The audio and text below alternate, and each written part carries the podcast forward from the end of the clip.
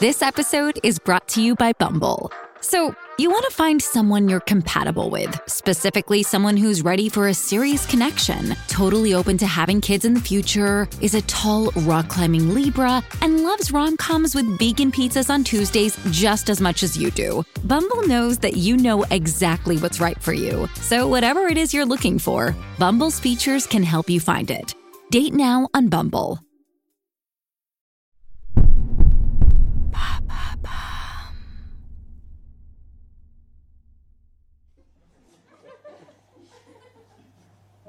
17 février 1673, Théâtre du Palais Royal de Paris.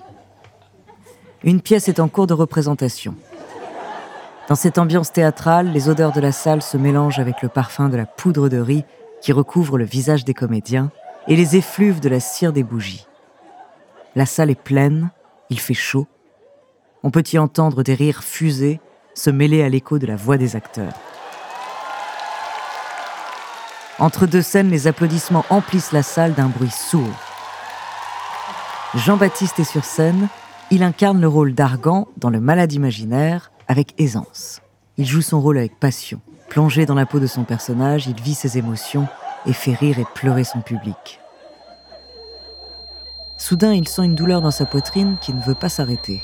Sa respiration est de plus en plus laborieuse. Il sent son cœur battre fortement. Ses membres sont de plus en plus lourds. Sa transpiration est tellement abondante qu'il sent le goût salé de la sueur sur ses lèvres. Malgré tous ses symptômes et sa difficulté à articuler, il continue de jouer, refusant de baisser les bras. Il veut que les gens se souviennent de lui comme étant un artiste déterminé et passionné. Il veut que cette dernière représentation soit mémorable. Jean-Baptiste se tient debout sous l'éclairage de la scène, transpirant sous son costume élégant. Il lutte pour terminer sa performance, même si le public n'y voit qu'un comédien transcendant sa prestation. Ses camarades remarquent à sa terrible quinte de tout que Jean-Baptiste ne fait pas que jouer, il va vraiment mal. La scène se termine sous les applaudissements du public.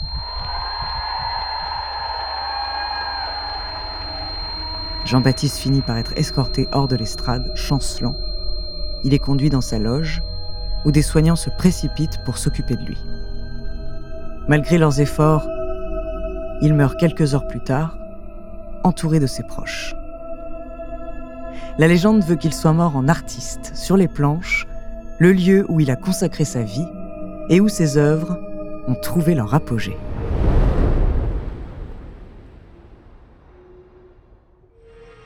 Bonjour, je suis Andrea, bienvenue dans True Story.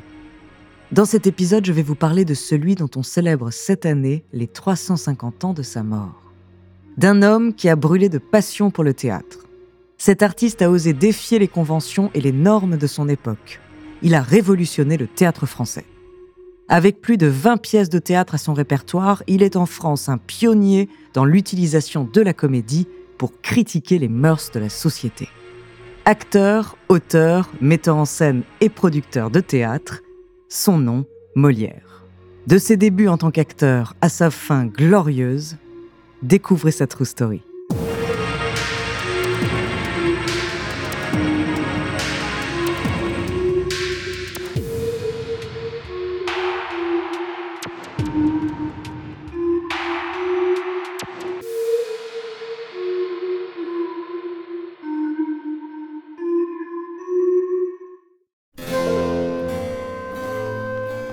Jean-Baptiste Poquelin est né le 15 janvier 1622 à Paris.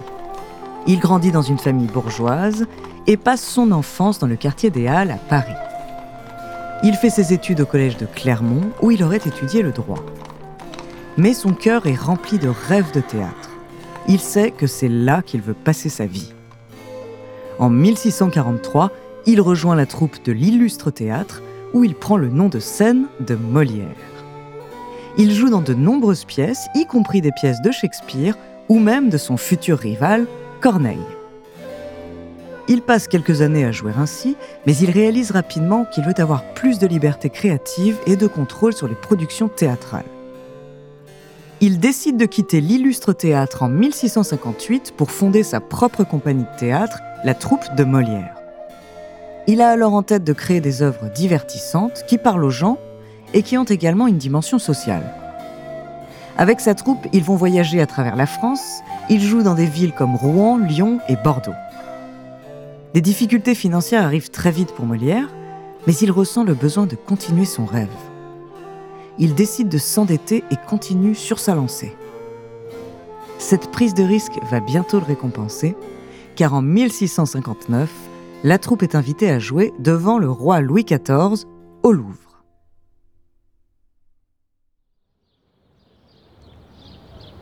Nous sommes au printemps, le soleil brille sur la cour du roi, et Molière et sa troupe de théâtre arrivent avec un sentiment d'excitation et d'appréhension. Ils savent que cette occasion peut changer leur carrière à jamais. En entrant dans la salle de théâtre, ils sont éblouis par les murs recouverts de moulures et par les grandes fenêtres qui reflètent la lumière du soleil à travers la pièce. L'air est rempli d'un parfum de fruits et de fleurs fraîches. La cour royale est déjà installée, vêtue de leurs plus beaux atours. Ils attendent avec impatience le début de la performance. Molière, qui joue le rôle principal dans sa pièce Docteur amoureux, est concentré.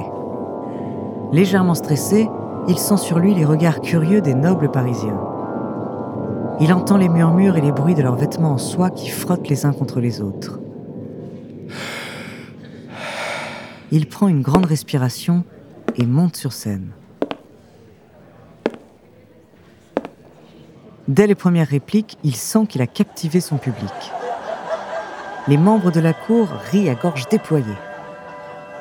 Tous les acteurs donnent le meilleur d'eux-mêmes, et leurs costumes colorés captivent les yeux des spectateurs. Les éclairages changent constamment de couleur, créant des ambiances différentes pour chaque scène. Quelques heures plus tard, la pièce est enfin terminée et toute la cour est debout pour applaudir chaleureusement les acteurs.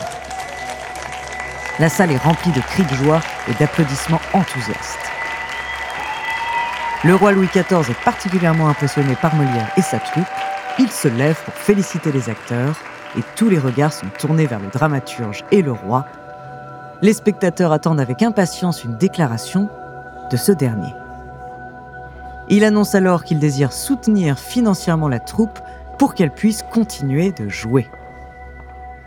Molière entend les murmures de joie et les cris de soulagement de ses camarades, tandis que la cour applaudit le roi. Molière et sa troupe quittent le Louvre ce jour-là, le cœur léger et rempli de gratitude pour cette occasion qui va changer leur vie. Ils célèbrent leur succès autour d'un verre, riant et racontant les moments forts de leur performance. C'est à partir de ce moment-là que Molière et sa troupe ont commencé à connaître un véritable succès.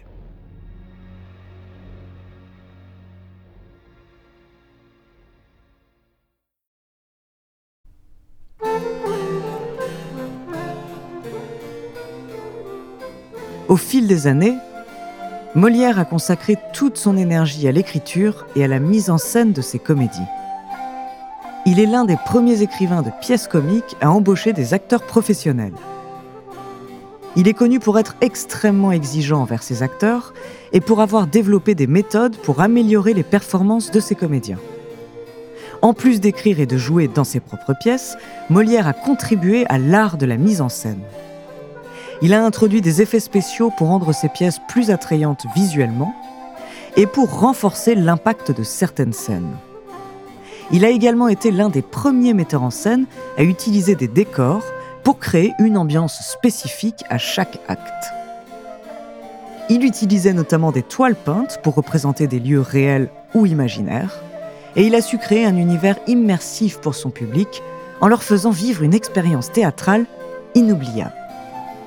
Les représentations de Molière sont inégalables, chacune d'elles est un véritable tour de force.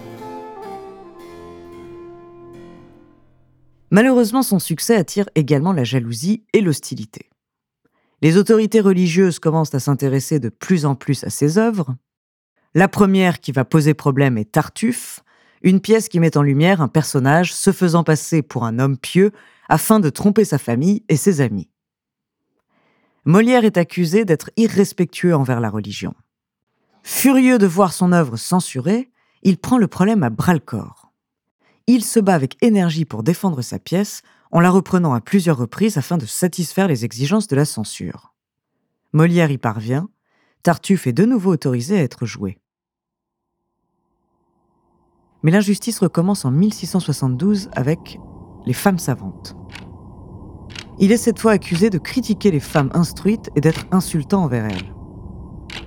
Il se sent bafoué par les accusations qui pèsent sur lui. Assis sur sa chaise, épuisé et découragé, Molière regarde son texte éclairé par les flammes vacillantes des bougies. Il ne supporte pas de devoir reprendre ses pièces pour satisfaire les exigences de la censure. Il se sent prisonnier de ses contraintes comme si on lui volait sa liberté créative. Il se demande combien de fois encore il devra se soumettre à cette oppression avant de pouvoir exprimer son art librement. Molière pense à tout ce qu'il a accompli. Il se souvient des odeurs de la scène, de la fatigue d'après-représentation. Il repense au bruit des applaudissements et des cris de la foule. Il ressent l'émotion de chaque scène jouée et se rappelle de chaque moment où il a vu l'impact de ses pièces sur le public. L'enthousiasme lui revient. Il va se battre pour sa passion. Malgré les obstacles, les critiques et les accusations, Molière ne se laisse pas décourager. Il sait que le théâtre n'est pas un simple divertissement, c'est un moyen d'améliorer la société en mettant en lumière les problèmes sociaux. Il utilise l'humour comme un outil pour faire passer des messages importants et pour encourager les gens à réfléchir et à discuter de ces problèmes. Il se remet à écrire Les femmes savantes avec fougue et détermination mettant tout son talent et sa créativité dans chaque ligne, jusqu'à ce que la pièce passe la censure. Il croit fermement que le théâtre peut changer le monde, et il est déterminé à utiliser son art pour le faire. Malgré ses problèmes de santé, Molière continue de travailler sur ses pièces de théâtre. Il est également important de noter que c'est un homme d'affaires avisé. En achetant le théâtre du Palais Royal pour sa troupe, il a pu disposer d'un lieu de représentation et contrôler les revenus générés par les billets. En outre, Molière utilise son influence pour obtenir des subventions du roi et des commandes de pièces pour les cérémonies officielles de la cour. Cela lui assure un soutien financier et une reconnaissance officielle. Le 17 février 1673, Molière s'éteint à 51 ans, souffrant d'une pneumonie contractée lors d'une représentation.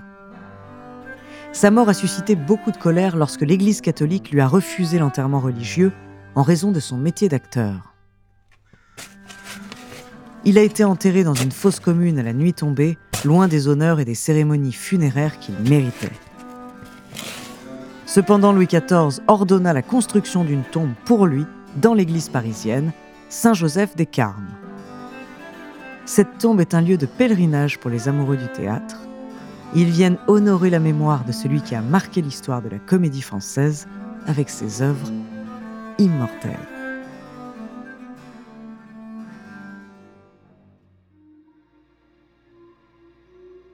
Merci d'avoir écouté cet épisode de True Story. La semaine prochaine, je vous parlerai d'un célèbre tueur en série londonien. En attendant, si cet épisode vous a plu, N'hésitez pas à laisser des commentaires et des étoiles sur vos applis de podcast préférés.